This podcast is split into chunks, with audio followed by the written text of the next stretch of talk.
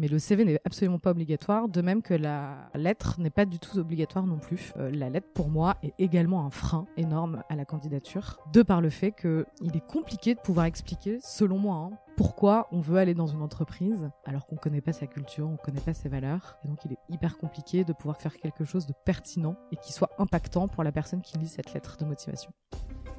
Bonjour et bienvenue dans ce nouvel épisode du podcast Embauche-moi. Je m'appelle Enguerrand Best et j'ai décidé de créer ce podcast pour que les étudiants puissent mieux comprendre ce qu'il se passe dans la tête des acteurs du recrutement. Un seul objectif, donner aux étudiants les moyens de leurs ambitions. Pour ce faire, il s'agit de démystifier le recrutement et de permettre aux étudiants de s'armer face aux recruteurs. Un avis? Un détail dérangeant? Une proposition d'amélioration? Vous pouvez nous laisser un avis grâce au questionnaire de satisfaction qui se trouve dans la description du podcast ou qui sont présents sur notre site web jobshop.studio. Cela nous aidera à mieux comprendre vos attentes et rester proche de ce que vous voulez savoir au sujet du recrutement.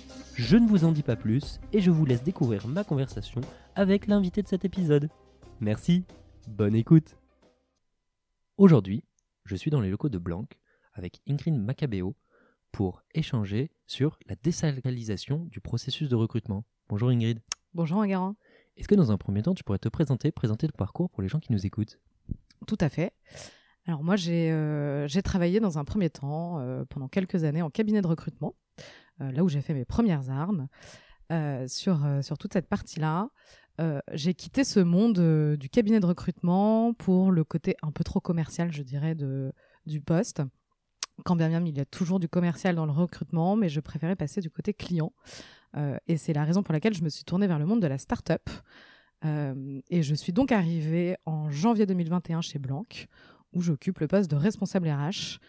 Super, très clair. Moi, il y a une question que je me pose tout de suite, c'est d'un point de vue client. Comment est-ce que tu fais cette bascule en cabinet? Tu vois des clients passer? Comment est-ce que tu te dis, je veux travailler chez ces clients? En fait, tout simplement par le fait de... Ce qui me manquait en cabinet, c'était de pouvoir transmettre une culture, des valeurs, euh, qui étaient euh, pour moi assez fondamentales. Euh, et ce qui me manquait justement dans, sur mon poste en, cabinet de recrutement. Et je trouve que chez les, hum, chez les startups, les cultures sont assez fortes, les valeurs sont assez fortes. C'est la raison pour laquelle j'ai tourné mon choix sur ce type d'entreprise. et l'avantage aujourd'hui, c'est que tu es vraiment moteur là-dessus, puisque c'est toi qui vas initier en tant que responsable RH tous ces sujets de culture et qui va les prendre en main, que ce soit évidemment sur du recrutement, mais aussi sur de l'interne. Tout à fait. Euh, bah, je pense qu'une des missions principales de mon poste aujourd'hui, c'est justement de faire vivre notre culture, de faire vivre notre, euh, nos valeurs, de les faire transpirer dans notre quotidien, dans nos prises de décision, dans nos relations en interne, dans nos relations avec nos clients, avec nos partenaires. Très clair. Est-ce que tu pourrais nous résumer un peu la proposition de valeur de Blanc? Qu'est-ce que Blanc fait? Alors Blanc, on est un compte professionnel pour les indépendants. Euh, on a été créé en fin 2019, on a sorti notre application en février 2021. Euh, l'idée principale, c'est bien évidemment de pouvoir simplifier le quotidien des indépendants en leur offrant tout un panel de services tout d'abord bancaires, mais surtout extra-bancaires, qui vont leur permettre de pouvoir se consacrer euh, à leur activité principale. Donc, comme exemple de service, on a créé par exemple l'API avec l'URSSAF. Euh, L'API avec l'URSSAF permet aux indépendants de calculer le montant de leurs cotisations, de pouvoir les déclarer en ligne depuis notre site directement sur le site de l'URSSAF. Ok, très clair. Merci beaucoup. Et du coup, sur cette notion, chez Blanc, quel est ton quotidien? Alors, mon quotidien, avant tout, ça va être de, de mettre à, disposition le personnel nécessaire à la performance de Blanc, euh, mais également à la croissance de Blanc. Euh, tout en offrant un cadre, un environnement stable, sain euh, aux équipes. Et peut-être d'un point de vue peut-être un peu plus opérationnel, est-ce que tu pourrais euh, nous expliquer quelques tâches que tu fais au quotidien? Alors moi, ce qui me tient très à cœur dans cette mission de RH, c'est clairement de pouvoir répondre aux problématiques des collaborateurs, comprendre leurs problématiques, comprendre leur quotidien, répondre à leurs questions, trouver des solutions, apporter des solutions, les mettre en place et améliorer du coup la, je dirais le, la performance des collaborateurs par peut-être un peu plus d'humanité dans leur, euh, dans leur métier. Alors, un point que j'aime bien aussi souligner, c'est que il faut pas non plus tomber dans la parentalité. C'est pas du tout l'idée. L'idée, c'est vraiment de pouvoir accompagner les collaborateurs en apportant une plus-value, sans tomber dans du paternalisme euh, pur et dur, quoi. Et c'est un juste milieu qui est pas forcément évident à trouver, mais qui, voilà, qui se trouvent petit à petit. Très clair. Merci beaucoup pour ces précisions. Aujourd'hui, on est vraiment là pour arriver à disséquer un peu l'intégralité de l'expérience candidat, ce à quoi va faire face un candidat, mhm. et d'arriver à faire, par exemple, d'expliquer des bonnes ou des mauvaises pratiques, et d'arriver à commenter, par exemple aussi en fonction des industries, parce que toutes les industries ne se valent pas, et on aura l'occasion d'en discuter de ce sujet-là. Est-ce que tu pourrais nous parler, dans un premier temps, les différentes étapes auxquelles va être confronté un candidat d'un point de vue assez succinct, assez général? Alors, donc là, je, vais évidemment tourner ma réponse sur des profils euh, qui sortent d'école, puisque c'est la thématique. Le recrutement va se faire en trois étapes. Un premier échange euh, qui va se faire directement avec, euh, avec la partie RH, donc avec moi-même. J'appuie sur la notion d'échange parce que aujourd'hui, un entretien, c'est un terme, je trouve, qui est qui déshumanise en fait justement un recrutement. Donc l'idée, c'est d'avoir un échange d'humaniser au maximum ce premier échange, de mettre un pied d'égalité entre et le candidat et l'entreprise. Ça passe par euh, une présentation peut-être plus approfondie de, ce que j'ai fait, de pourquoi je suis là et qu'est-ce que je fais dans mon quotidien. Euh, mettre à l'aise un maximum cette personne pour, euh, bah, pour pouvoir comprendre la personnalité que j'ai en face de moi. Suite à quoi, bah, j'organise un entretien, enfin un échange du coup, avec le futur manager euh, qui va être également un échange euh, pour comprendre les axes d'amélioration, comprendre la personnalité de la personne, savoir si, pareil, les valeurs sont validées, si c'est quelqu'un qu'on va pouvoir projeter chez nous, dans l'équipe pour laquelle il, rencontre le manager. Et enfin, on organise euh, une, un déjeuner avec toute l'équipe de Blanc, hein, de manière générale. Donc l'idée, c'est qu'il y ait évidemment le plus personne de l'équipe pour laquelle il est recruté, mais de manière générale, il y a quand même beaucoup de monde de Blanc qui sont là. Euh, on lui fait visiter les locaux, on lui explique un peu notre culture, on essaie d'être ultra transparent justement sur notre culture et pragmatique euh, sans en faire trop. Euh, mais l'idée, c'est que cette personne puisse comprendre où elle met les pieds et qu'elle puisse prendre une décision en toute connaissance de cause. Super. Merci beaucoup pour cette vision un peu générale. Et maintenant, si tu le veux bien, de façon plus granulaire, on va aller creuser indépendamment les différents aspects et d'aller par exemple chercher des pratiques qui sont pour toi des choses euh, intéressantes à faire, des choses moins intéressantes et d'arriver à nuancer un peu tous ces propos. Le premier euh, élément sur lequel j'aimerais venir, c'est le CV. Est-ce que déjà, dans un premier temps, il y a des choses qui te tiennent à cœur particulièrement dont tu voudrais nous parler sur le CV alors, le, CV euh, est, un outil, je dirais, qui est indispensable.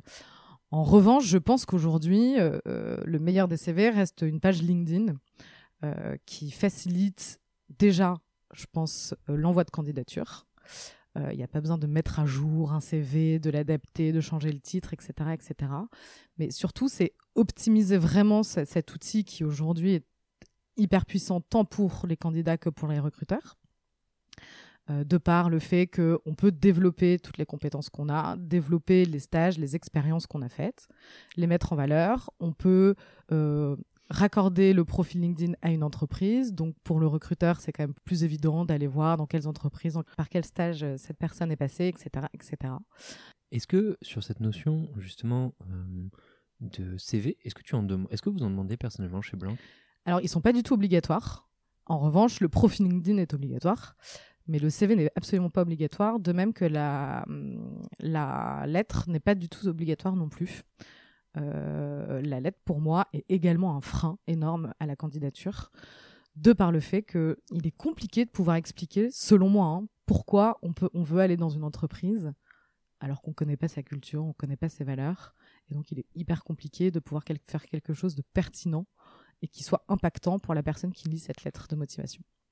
Justement, j'allais te poser la question de pourquoi est-ce que le rendre non obligatoire et pourquoi pas juste l'enlever?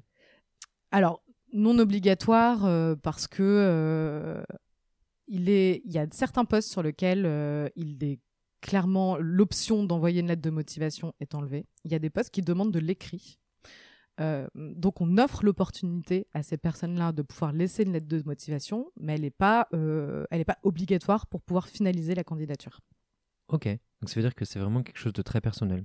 Et justement, moi j'allais te poser la question, Effectivement, c'est beaucoup plus simple pour un candidat de ne pas avoir à d'avoir ce réseau centralisé, de ne pas avoir à refaire un CV, etc. Mais pourtant, ça a aussi un avantage qui va être celui de se dire si je vous envoie un CV et une lettre de motivation très pertinente, très personnalisée, là pour le coup, je fais une différenciation énorme. Et donc du coup, est-ce que tu ne penses pas aussi que d'avoir un, CV et une lettre de motivation permet de filtrer aussi l'intérêt du candidat que vous recevez en face?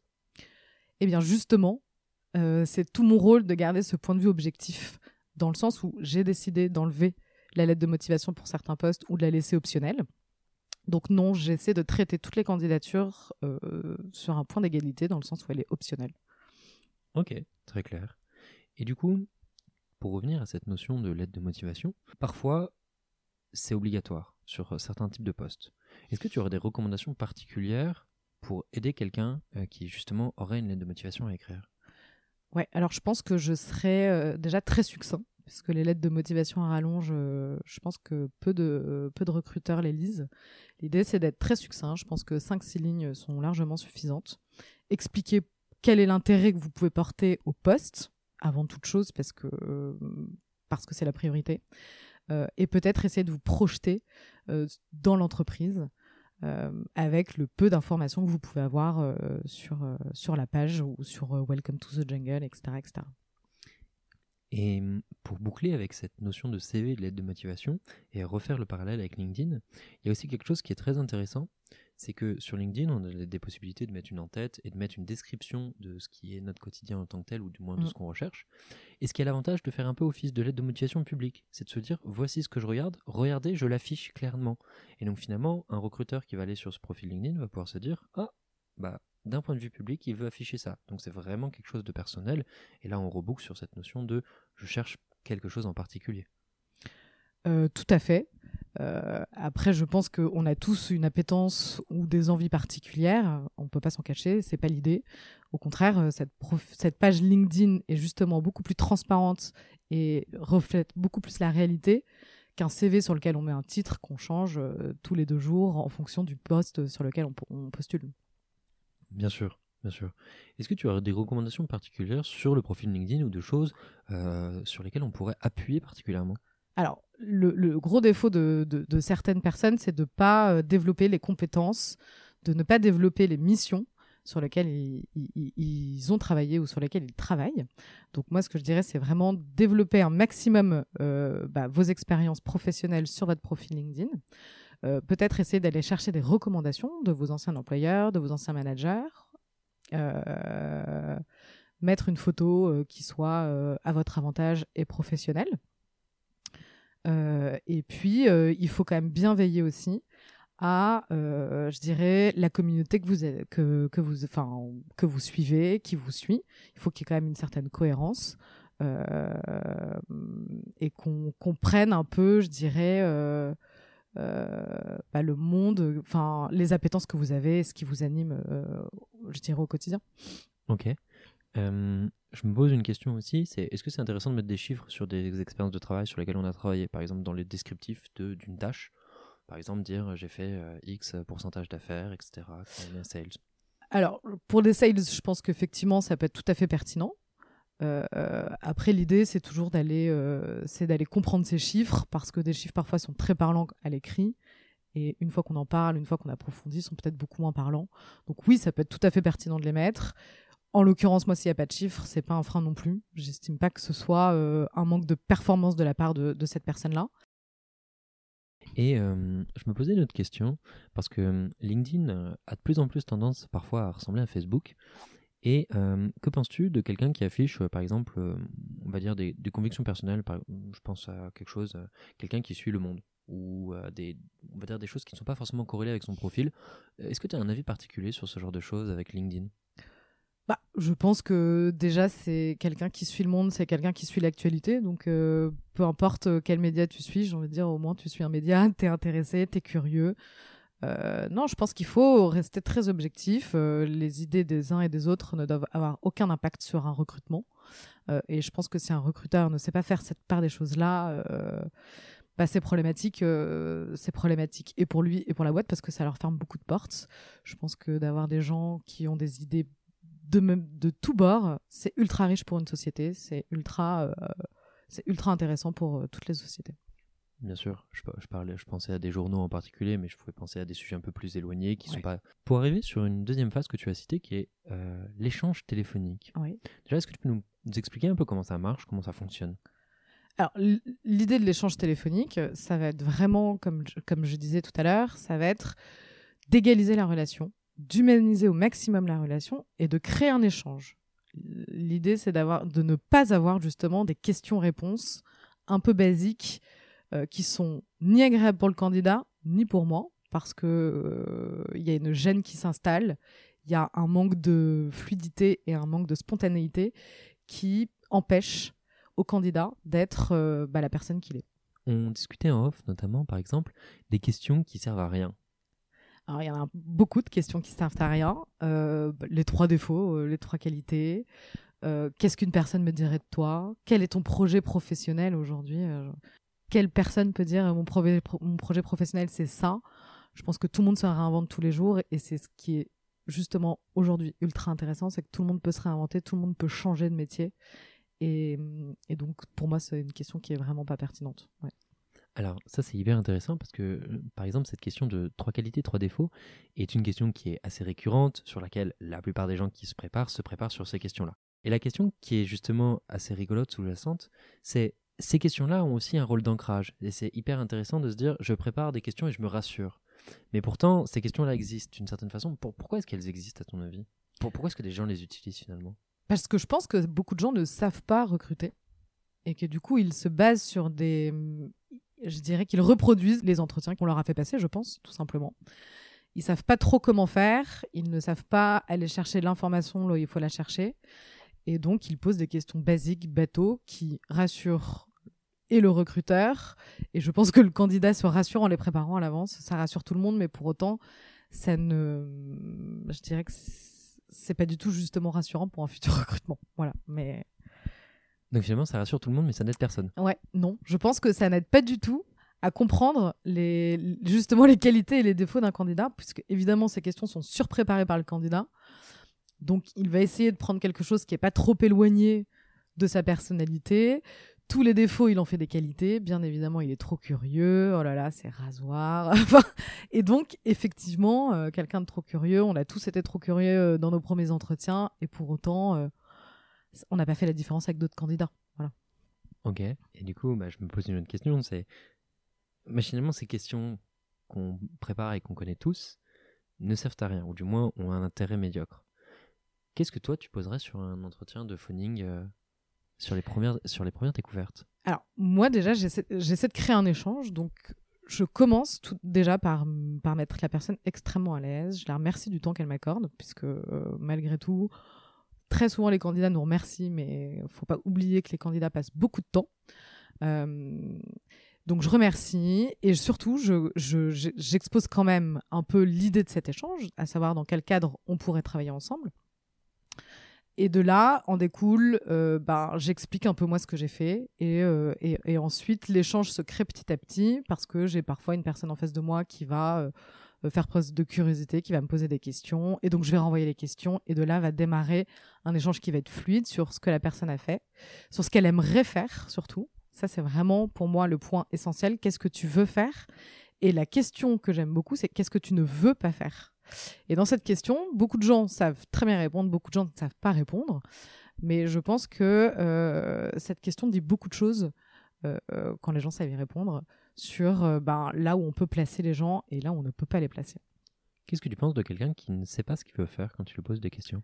Alors, les gens savent très souvent ce qu'ils veulent faire, mais ne savent pas ce qu'ils ne veulent pas faire. Donc, les gens qui savent ce qu'ils veulent faire, j'entends bien. Les gens qui ne savent pas ce qu'ils ne veulent pas faire, pour des profils juniors, j'ai envie de dire, ça me choque pas tellement, puisque euh, je pense que c'est des profils qui sont encore très curieux, qui ont envie d'apprendre, et je pense qu'ils ont peur de se mettre aussi, de se fermer des portes en disant les choses qu'ils ne veulent pas faire. Euh, pour autant, c'est pas le cas. Euh, mais non, ça ne. En, l'occurrence, les gens savent quand même ce qu'ils veulent faire. Et pourtant, c'est hyper intéressant, c'est hyper important de dire ce qu'on ne veut pas faire, parce que même en tant qu'étudiant, parce que c'est aussi là où on montre que qu'on est déterminé, qu'on sait où on va mais on a le droit de pas savoir où on va à cet âge-là aussi. Euh, c'est pour ça que pour moi, c'est pas c'est pas du tout rédhibitoire. C'est juste que je me dis bon bah on va pousser, on va voir jusqu'où cette personne euh, peut aller. Euh, mais ça n'a rien de rédhibitoire, attention, ça n'a rien de rédhibitoire.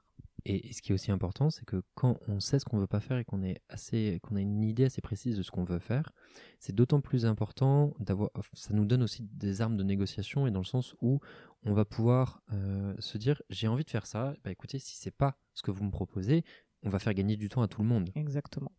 voilà. après, généralement, les personnes n'ont pas non plus cette totale transparence, puisque si on est en contact, c'est que soit ils ont répondu par la positive à une offre, soit je les ai contactés sur LinkedIn et dans ce cas-là, ils sont curieux et oui, ils sont transparents. Mais si c'est des personnes qui ont répondu à une offre, ce qui est quand même plus rare aujourd'hui, mais euh, dans ce cas-là, ils, ils ont pas cette transparence-là. Mais on le sent nous au bout du, on le sent nous, ça se sent. Hmm. Sachant qu'aussi il y a quelque chose de, effectivement, euh, Parfois, on répond aux offres, etc. Mais parfois, sur des postes un peu plus flous, je pense au bras droit CEO, euh, genre, ce genre de postes sur lesquels il y a énormément de choses qui sont couvertes, on gagne à dire ce qu'on veut faire et ce qu'on veut pas faire. Parce que du coup, la personne en face va se dire, OK, ben, ben en fait, moi, j'ai vraiment besoin de ça. Euh, c'est pas, pas la peine. Sur ce type de poste, je pense que effectivement, les candidats peuvent avoir euh, une idée assez précise de, des, des, des compétences qu'ils souhaitent développer et acquérir sur ce type d'opportunité. Donc, en effet, euh, et, je pense que des personnes qui postulent à ce type d'opportunités sont des personnes qui savent quand même où ils veulent aller. Donc, forcément, on arrive à avoir euh, des réponses qui sont claires, euh, précises et qui sont très pertinentes généralement. Bien sûr. On commence à avoir un peu malaxé ce sujet en long, en large. je te propose d'arriver sur une étape un peu après qui est le retour du feedback. Je pense que tout le monde a déjà eu cette euh, mauvaise expérience de ne pas avoir de réponse ou d'avoir des mauvaises réponses, enfin, ne pas avoir de réponse plutôt. Comment est-ce que vous, vous dealez personnellement euh, chez Blanc avec la question du feedback après les entretiens d'un point de vue général? Alors, dès lors qu'un candidat a passé la première étape, euh, que ce, ne serait-ce que la première étape RH, je fais un retour oral, donc par téléphone. L'idée, c'est de pouvoir toujours expliquer ce qui a fait que ça n'a pas fonctionné ou que ça ne fonctionnera pas, euh, de donner des conseils et des axes d'amélioration, d'autant plus sur des profils qui sont juniors, qui sont là pour apprendre et qui, euh, ne demandent qu'à avoir des retours. Euh, donc pour les personnes qui passent les étapes suivantes, ils ont encore plus un retour oral. Et sinon, effectivement, on fait des retours, je vais pas mentir, de mails automatiques négatifs pour les personnes qui ont candidaté, mais qui ont candidaté, mais qui ne correspondent pas à ce que nous recherchons. Bien sûr, parce qu'après, euh, certes, ça peut paraître déshumanisant de faire des mails automatiques, mais ça reste une vérité, c'est qu'il y a beaucoup de choses à traiter, et à un moment où, même si on a pris du temps humainement pour la candidature, il faut arriver. Il faut arriver à se dire, bah oui, mais écoutez, on va pas aller envoyer 50 euh, mails par jour à tout le monde, changer le nom et le prénom, etc. Et de leur dire, on essaye d'avoir des catégorisations, de dire voici la catégorisation de refus. Comment tu réagis face à un candidat qui euh, te renvoie un mail, tu as un mail automatique de, de, de, refus Comment est-ce que tu comment vous réagissez vous personnellement? Alors, on a peu de retours euh, suite à un retour négatif euh, par mail. En l'occurrence, si j'ai un candidat qui me demande un, un retour, ça m'est vraiment arrivé de prendre mon téléphone pour expliquer à cette personne-là qu'est-ce qui a fait qu'on n'a pas retenu son CV. Donc aussi un, retour personnel, et moi je sais que je l'ai beaucoup vécu et que je l'ai expérimenté. Les gens font des feedbacks euh, à l'issue de mails automatiques, donc c'est hyper important, je pense, de les demander si vous les voulez, évidemment. Il faut les demander, effectivement, parce que euh, parfois on a 100 candidatures par, pour un poste, on va bien écrire 100 CV, euh, 100 mails pour justifier qu'est-ce qui a fait que sur la candidature, euh, soit sur le CV, soit sur LinkedIn, on n'a pas retenu le, le candidat. C'est pas possible. Bien sûr. Et puis après, au-delà de ça, même sans parler d'automatisation en tant que telle, vous avez des grandes catégories peut-être euh, de, euh, de typologie de choses. Euh, je pense par exemple à un manque de compétences, un manque de seniorité, etc. Exactement. Il y a des grandes catégories qui sont faites, mais si vous voulez du détail en tant que tel, n'hésitez pas à en demander. Exactement. On arrive sur la question technique, la question de l'entretien technique. Mm. La question que je me pose, c'est que c'est une partie un peu difficile. C'est-à-dire qu'on va rassembler un candidat, un recruteur et le hiring manager, le manager d'équipe qui va recruter. Comment est-ce que ça se passe d'un point de vue très général ou quel est le but de cet entretien Le but de, cet entretien, ça va être de, cerner, euh, je dirais, euh, la personnalité avant toute chose, puisqu'en fonction de la personnalité, on est d'accord qu'on parle toujours de profil junior, donc en fonction de la personnalité, on va pouvoir projeter quelqu'un sur un poste. Euh, mais surtout, on va aller tester sa manière de penser, sa manière de réfléchir face à des situations. Euh, face à euh, un peu, une petite étude de cas euh, qui prend, pose peut-être deux questions, mais qui vont nous permettre de comprendre la, la, vision, la manière de penser, de réagir face à certaines situations, face à un contexte, etc. Comment est-ce que vous adaptez particulièrement l'épreuve technique, ou du moins cette euh, évaluation des compétences techniques sur les juniors? Est-ce qu'il y a des vraies Est-ce qu'il y a une grosse différence avec, euh, par exemple, euh, des épreuves techniques sur des seniors, sur des profils seniors? Ouais. Alors en fait, les profils seniors, on leur demande très souvent, selon les postes, mais c'est quand même assez assez fréquent, de travailler sur une, une étude de cas.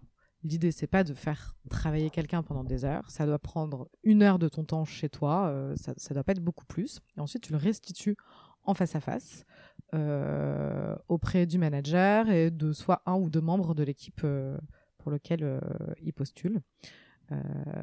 Mais l'idée, je précise vraiment, c'est pas de faire travailler les gens. Généralement, on connaît très bien les thématiques sur lesquelles on interroge ces personnes-là.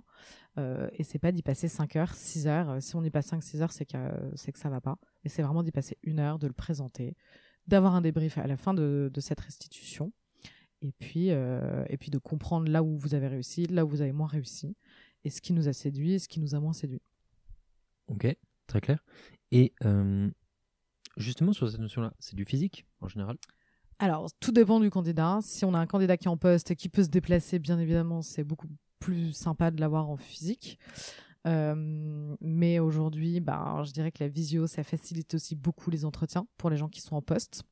Euh, c'est quand même beaucoup plus simple. Et dans tous les cas, on a toujours euh, la dernière étape se fait toujours physiquement dans les bureaux avec un déjeuner, un, je dirais un, un, échange beaucoup, plus, beaucoup moins informel euh, que, que, le, que, les autres. Et moi, je me posais une question justement sur cette notion de physique ou en visio, puisque là, on, contrairement à l'entretien téléphonique, on est sur quelque chose de visuel, en tout cas, mhm. que ce soit visio ou présentiel. Le code vestimentaire est quelque chose de très particulier. Parce que justement, il y a des codes qui évoluent et euh, on a longtemps dit, ouais, mais il faut bosser en costume. Aujourd'hui, on a la Startup Nation d'un autre côté qui se dit, bon, écoute, plus de promo, euh, why not? Mhm. J'aimerais bien qu'on en discute un peu. Je pense que c'est un sujet intéressant. Euh, alors, nous, on n'a pas de code vestimentaire à proprement parler. Simplement, il y a des postes, typiquement quelqu'un qui va gérer le partenariat, qui va aller rencontrer des futurs partenaires, des futurs clients. Euh, évidemment qu'on va lui demander, enfin, on attend de cette personne qu'il ait quand même un minimum de bon sens et qu'il sache s'adapter vestimentairement parlant à ses interlocuteurs. Euh, mais de manière générale, on n'impose pas un code vestimentaire. Et en fait, pour être très honnête, on n'a jamais eu à revenir derrière quelqu'un pour lui dire ta, tenue n'est pas du tout en adéquation avec le contexte, ça ne correspond pas au contexte, ça ne correspond pas à la société, ça nous est jamais arrivé pour être très transparente. Euh, donc, euh, donc voilà, et, je dirais que la tenue vestimentaire représente la personnalité de chacun. Je dirais que le style de tout à chacun est une richesse pour l'entreprise, le, pour que ça dégage la personnalité des gens qui sont chez nous, des salariés, de nos salariés, tant que ça reste en adéquation et que ce soit euh, ok avec le contexte, quoi. Bien sûr. Et ça, c'est quelque chose de très important, notamment sur cette notion de rendez-vous client. Euh, nous, on, nous dit beaucoup, bah, écoutez, euh, vous n'allez pas aller voir un, homme d'affaires qui va s'habiller en costume, en, jean et en, et en, polo blanc. quoi. Et donc, du coup, il y a cette notion d'intelligence collective à avoir et de s'adapter. Si, par exemple, vous faites un, entretien pour du sales en tant que tel, euh, avec des rendez-vous clients, avec un fort aspect business to business, ça peut être intéressant de mettre en avant que vous arrivez à vous adapter. Si par exemple vous êtes développeur et que vous êtes très bien dans vos, dans pulls et dans vos baskets, n'hésitez pas à venir en pull et en basket. Exactement, il n'y a aucun problème, au contraire. Euh, mais, surtout, je dirais que je, reviendrai sur cette notion de client. Euh, c'est important de pouvoir s'adapter, mais il faut aussi rester dans les codes qui correspondent à sa personnalité. Il ne faut pas arriver déguisé auprès d'un client parce que ça se voit, ça se ressent et on perd en crédibilité à ce moment-là. Mais euh, quelqu'un qui a, qui a, je dirais, un style plutôt euh, assez cool, mettre une veste, une chemise, un jean, euh, et c'est parti. Mais, mais tout de suite, vous avez de l'allure et ça correspond à votre personnalité. Il faut pas arriver comme un petit clown ou un petit pingouin surdéguisé, ça se voit et c'est vraiment pas crédible. Pour Bien sûr. Je dis costume parce que c'est souvent l'image la plus forte qu'on a. Mais après, c'est surtout le cosme qui est, c'est d'avoir une tenue d'un style d'habillement soutenu. Tout à fait. Euh, toujours intéressant d'arriver à discuter sur ces, sur ces choses-là. Il y a une question qui est hyper intéressante aussi, c'est sur la notion du fit. Parce que beaucoup de boîtes le mettent en place, c'est-à-dire un entretien de culture fit ou d'adéquation avec les valeurs pour parler en français. à, quoi ça sert dans le fond? Alors, l'idée de, de, donc je dirais de, ce moment de fit, ça va être de pouvoir offrir l'opportunité à un futur candidat de savoir où il vient, pourquoi il vient, et s'il va se reconnaître en nous. Nous, s'il est arrivé jusqu'ici, c'est qu'a priori, on estime que on le projette chez nous. Euh, mais là, il faut inverser les rôles euh, et lui donner cette opportunité-là. Donc l'idée, c'est d'être très pragmatique dans les valeurs, dans notre culture pendant ce moment-là, euh, pouvoir expliquer, échanger de manière très transparente. Mais moi, il me tient toujours à cœur de ne jamais trop en faire pour justement créer cet effet waouh quitte à ce qu'on perde un candidat parce qu'on a, il y a des choses qu'on n'a pas dit, qu'on n'a pas su montrer, c'est pas grave. Euh, mais créer cet effet waouh tout en restant très juste, très transparent et, et, et, je dirais euh, aligné par rapport à notre culture et nos valeurs. Quoi. Ok, très clair. Pour arriver sur une phase qui est importante, c'est aussi la négociation.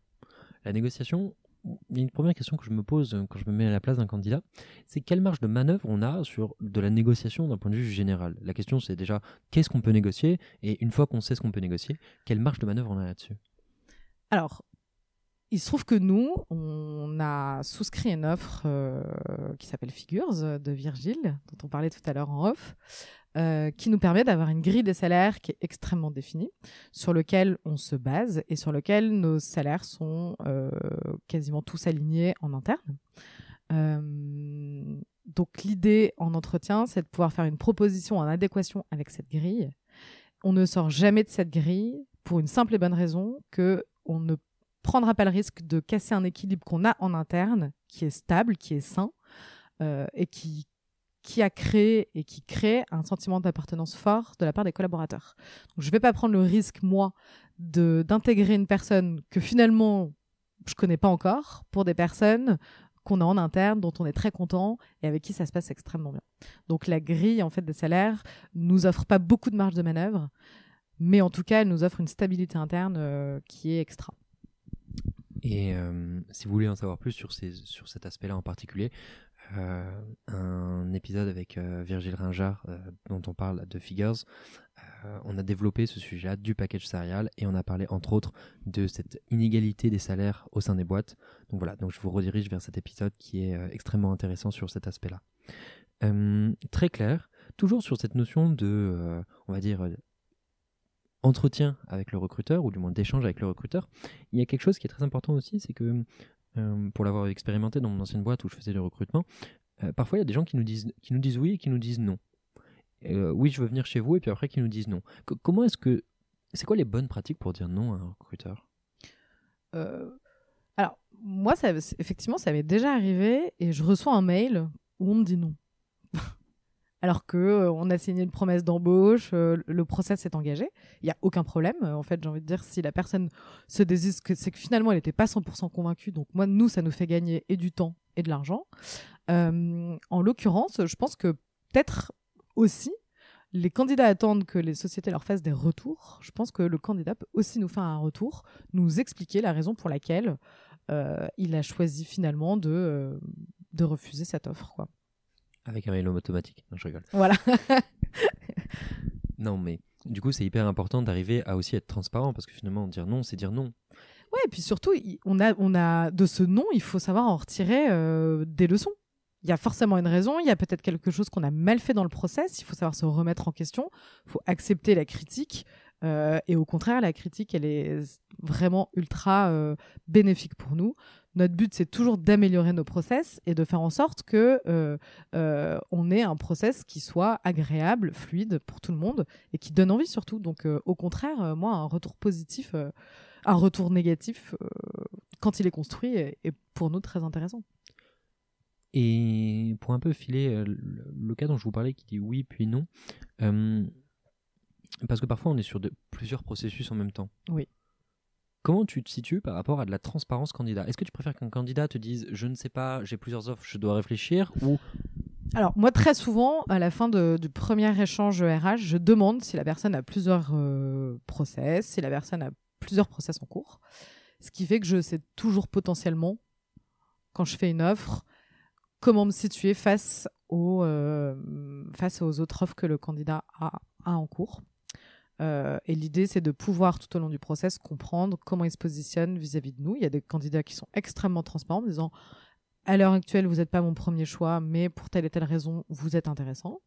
Ou à l'heure actuelle, vous êtes mon premier choix. En revanche, j'ai envie d'aller jusqu'au bout de mon process de recrutement que j'ai à côté et qui permet au candidat de prendre une décision en toute connaissance de cause. Donc moi, je trouve ça extrêmement intéressant d'avoir quelqu'un qui suit deux, trois process et qui nous dit oui. Pour moi, c'est encore plus valorisant. Euh, donc non, j'ai... Euh, voilà, donc un maître mot, un maître mot, soyez transparent avec vos recruteurs. Ouais. Très clair. Euh, une fois qu'on dit oui un, entre, à cette proposition finale qui est faite, il y a ce qu'on appelle l'onboarding. Ouais, alors même, je dirais, avant euh, l'onboarding, euh, moi j'ai une phase de pré, ce que j'appelle pré-onboarding. C'est-à-dire qu'entre le moment où le candidat signe sa, sa promesse d'embauche et le jour de l'intégration, il peut s'écouler quand même trois mois. Donc euh, l'idée, c'est de pas offrir un ascenseur émotionnel euh, assez néfaste à un candidat, avec l'excitation, surtout en junior, une excitation de signature de promesse d'embauche, il a fait sa négo, tout s'est bien passé, il, reçoit, il, rejoint une boîte et tout, c'est génial. Euh, et donc ensuite, pouvoir garder un lien entre cette promesse d'embauche et euh, bah, le, je dirais l'intégration du candidat en lui envoyant des mails, ne serait-ce que pour gérer son onboarding, lui demander les documents, l'appeler, lui rassurer, lui dire voilà, on en est là sur cette phase-là. Est-ce qu'il a des questions? Est-ce qu'il y a des choses auxquelles on n'a pas répondu? Est-ce qu'il y a des points sur lesquels il a besoin qu'il soit rassuré? Euh, parfois, on redonne du contexte parce que euh, parfois il y a des changements en interne. Donc l'idée, c'est aussi de redonner du contexte à la personne pour qu'il puisse arriver et ne pas être comme euh, un peu perdu au milieu de, tout ce monde. qu'est-ce, que, qu'est-ce qui est important aussi Et puis d'envoyer le, le, contrat suffisamment en avance pour que, justement, d'autant plus sur des profils juniors, qu'ils puissent poser toutes leurs questions et qu'ils ne se sentent pas un peu le couteau sous la gorge pour signer leur contrat. Mmh. Tout à fait. Et donc ensuite, une fois que cette phase de pré-onboarding est faite, arrive l'onboarding. Et ensuite, donc le jour de, l'arrivée du candidat, enfin de, du salarié, pardon, euh, on a toute une phase d'onboarding où on offre clairement une formation par squad, par métier. Donc euh, il y a, euh, je dirais, 8-9 formations qui sont mises en place. formation produit, la formation banque, la formation crédit agricole, puisqu'on est, on est une filiale du crédit agricole. Bref, l'idée, c'est de donner une vision complètement globale de tous nos métiers de, nos, et de nos différentes squads pour que euh, la personne ait une vision euh, beaucoup plus établie de ce qui se passe chez Blanc. Très clair. Et peut-être une dernière thématique avant de te laisser te libérer euh, et de, évidemment de passer aux questions rituelles, c'est ce qu'on appelle l'offboarding. Quelque chose qui, je pense, et dont on parle trop peu, c'est le départ d'une boîte. Est-ce qu'il y a des choses particulières dont tu voudrais nous parler? Ouais. Alors, du coup, je, vais même aller un peu plus loin. Je pense que, en fait, euh, quand un salarié est chez nous, je pense que l'idée, c'est de toujours considérer que cette personne est en phase d'onboarding pour pouvoir toujours se donner les moyens de répondre aux attentes euh, de cette personne-là.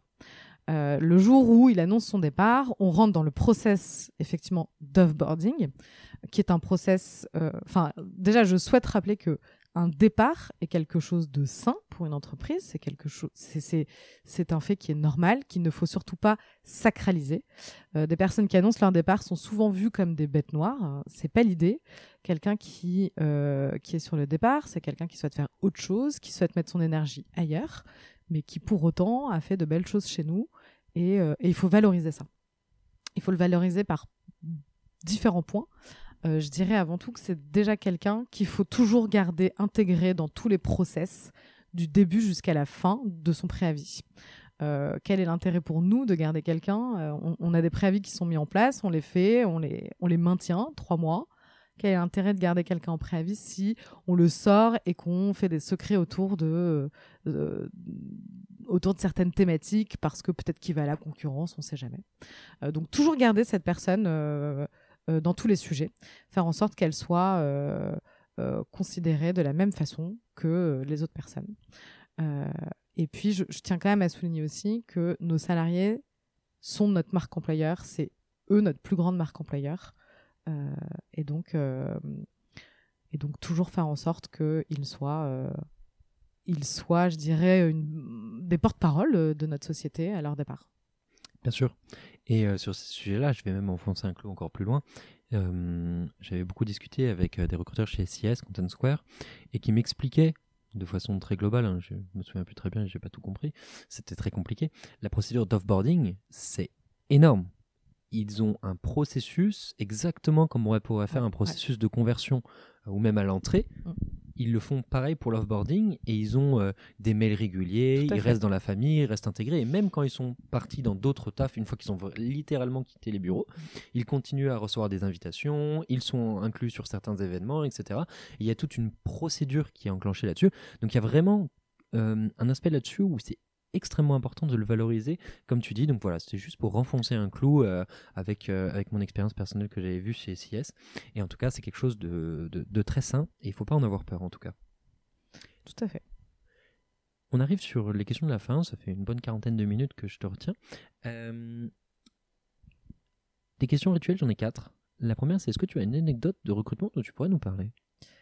Alors, euh, j'ai une anecdote euh, de recrutement, mais du coup qui me concerne directement. Euh, quand je suis arrivée chez Blanc, la première semaine de mon intégration, j'ai une très belle nouvelle qui est arrivée, c'est-à-dire que j'ai appris que j'attendais un enfant. donc une très belle nouvelle personnelle, mais qui a généré un stress professionnel, bien évidemment, même à ce type de, poste-là. cette nouvelle a été extrêmement bien accueillie de la part de mes cofondateurs. Qui ont accueilli cette nouvelle de la meilleure façon qu'ils pouvaient faire. Euh, et, pourquoi j'en parle? C'est parce que, en fait, c'est à ce moment-là que je me suis dit, OK, je suis en accord avec, avec les cofondateurs, je suis alignée avec leurs valeurs, je suis alignée avec ce qu'ils souhaitent refléter. et, ça m'a donné envie de m'investir toujours plus, d'aller véhiculer ces valeurs, d'aller véhiculer une culture euh, je dirais, moderne euh, et qui nous permet à tous de nous épanouir dans nos quotidiens. Euh, je pense que la pire des choses pour, une, pour quelqu'un qui est en ressources humaines, c'est de ne pas être aligné avec ses cofondateurs et sur les valeurs et sur la culture. et j'ai eu la chance de tomber justement chez Blanc, qui m'a qui m'a justement offert cette opportunité-là. Par ailleurs, je suis arrivée quand même au début de, de, de, Blanc. Donc, euh, je, je, pense que le rôle d'une RH, c'est vraiment de faire transpirer cette, ces valeurs et cette culture. Et le fait que je sois arrivée au début m'a donné encore plus de, je dirais, euh, d'atouts pour pouvoir le faire. Au bon endroit, au bon moment. Exactement. La vie est juste une question de timing.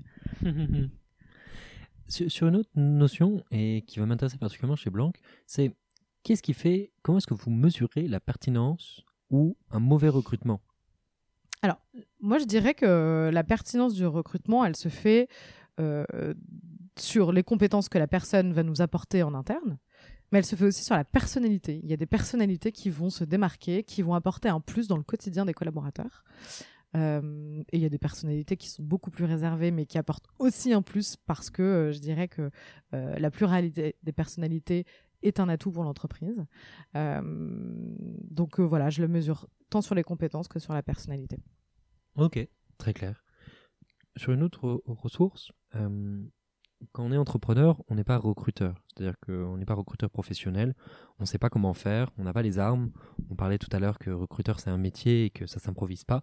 On parlait de trois défauts, trois qualités. Quel conseil tu donnerais à un entrepreneur qui doit se polariser sur ses recrutements? Quelle est le la principale chose, le principal conseil que tu lui donnerais? Alors, moi, je pense que si demain je, j'étais entrepreneur, la chose que je prioriserais justement, c'est la personnalité de la personne que je vais recruter en face de moi. Je pense que euh, des personnalités qui matchent peuvent faire beaucoup de choses.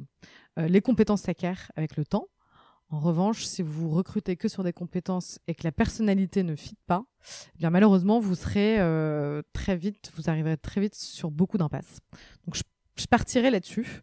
Et enfin, je pense que euh, quand on démarre, on manque peut-être de moyens. Euh, mais je pense que des groupes Slack pour aller trouver les bonnes personnes peuvent être un, excellent créneau pour rencontrer les bonnes personnes. J'aimerais juste te reposer une petite question pour granulariser. Quand tu dis personnalité, tu parles personnalité au quotidien ou personnalité pour un poste donné? Par exemple, on veut un sales et du coup, dans la mentalité ou dans la personnalité, on veut un sales. Bah, je pense qu'il faut, il faut savoir euh, cumuler, enfin, faut savoir euh, euh, il faut savoir où mettre le curseur, mais je pense qu'il faut pouvoir mettre les deux. Mm. Si- Effectivement, si tu as un sales euh, qui, a, qui manque d'intelligence relationnelle, mais qu'il a une super personnalité, c'est compliqué. Donc euh, non, effectivement, mais si vous avez un sales qui a une personnalité très, très, très sympa, avec qui vous avez beaucoup d'atomes crochus, qui en plus a une intelligence humaine relationnelle, et ben là c'est le combo. Mais pour autant, s'il n'a pas beaucoup d'expérience, et ben pourquoi pas? Pourquoi pas aller vers ce type de personnalité avec qui ça fit euh, et lui faire acquérir certaines compétences? Très clair là-dessus. Est-ce que tu aurais une ressource particulière que tu pourrais nous. Une, ressource, une personne à suivre sur, la thématique personnelle euh, Des conseils que tu donnes à un entrepreneur? Euh, des conseils que je peux. Alors, effectivement, je pense que faire jouer son réseau, c'est souvent la meilleure des solutions. Euh, que ce soit sur LinkedIn, mais que ce soit dans des groupes où on rencontre les gens physiquement. Pour des profils peut-être euh, plus juniors, je dirais que aller sur Welcome to the Jungle peut être une opportunité. Euh, mais je me dirigerai plus sur des groupes Slack qui sont par catégorie de métier et qui donnent euh, généralement, on trouve des petites pépites sur ce type de, de groupe. Super, merci beaucoup. Dernière question, question de la fin, promis. C'est hyper important que les gens qui écoutent ce podcast se posent cette question, donc c'est pour ça que je la pose à tous mes intervenants. Si tu devais bosser dans une autre boîte, laquelle ce serait et pourquoi? Alors, je ne sais pas si c'est une, une, boîte dans laquelle j'aimerais travailler. En revanche, euh, Alan, je trouve, offre aujourd'hui des méthodes de management et des méthodes de, de politique interne qui sont, euh, selon moi, très originales. Je pense que la culture de l'écrit est quelque chose qui se perd de plus en plus. Et euh, eux arrivent à remettre ça, je, je trouve, au goût du jour. Est-ce que ça me plairait sur du long terme? Je n'en sais rien. En l'occurrence, je trouve que euh, c'est vraiment une euh, c'est vraiment une manière de fonctionner qui est originale, qu'on perd de plus en plus euh, et qui demande, je pense, au recrutement peut-être plus de vigilance sur justement l'écrit euh, et qui peut-être rajoute euh, quelque chose de plus euh, dans les difficultés qu'on peut avoir euh, au quotidien dans le recrutement. Eh bien, en tout cas, Ingrid, merci d'avoir répondu à la question, merci d'avoir disséqué un peu le processus candidat et d'avoir remis en exergue certaines pratiques ou d'en avoir introduit de nouvelles. Je te remercie pour ça, j'espère que l'épisode vous a plu et je te souhaite une excellente journée, Ingrid. Toi aussi, Enguerrand, merci beaucoup. Si cet épisode du podcast Embauche-moi vous a plu, vous pouvez nous mettre 5 étoiles sur Apple Podcast. Cela aidera d'autres personnes à découvrir ce podcast. Cela nous aiderait particulièrement que vous laissiez un avis grâce au questionnaire de satisfaction présent sur notre site web jobshop.studio ou ce qui se trouve dans la description du podcast. Le prochain épisode aura lieu lundi prochain et je ne vous en dis pas plus à ce sujet. D'autre part, si vous êtes étudiant ou recruteur, n'hésitez pas à visiter notre site web jobshop.studio. Vous pouvez également nous suivre sur les réseaux sociaux, à savoir LinkedIn, Instagram ou même TikTok.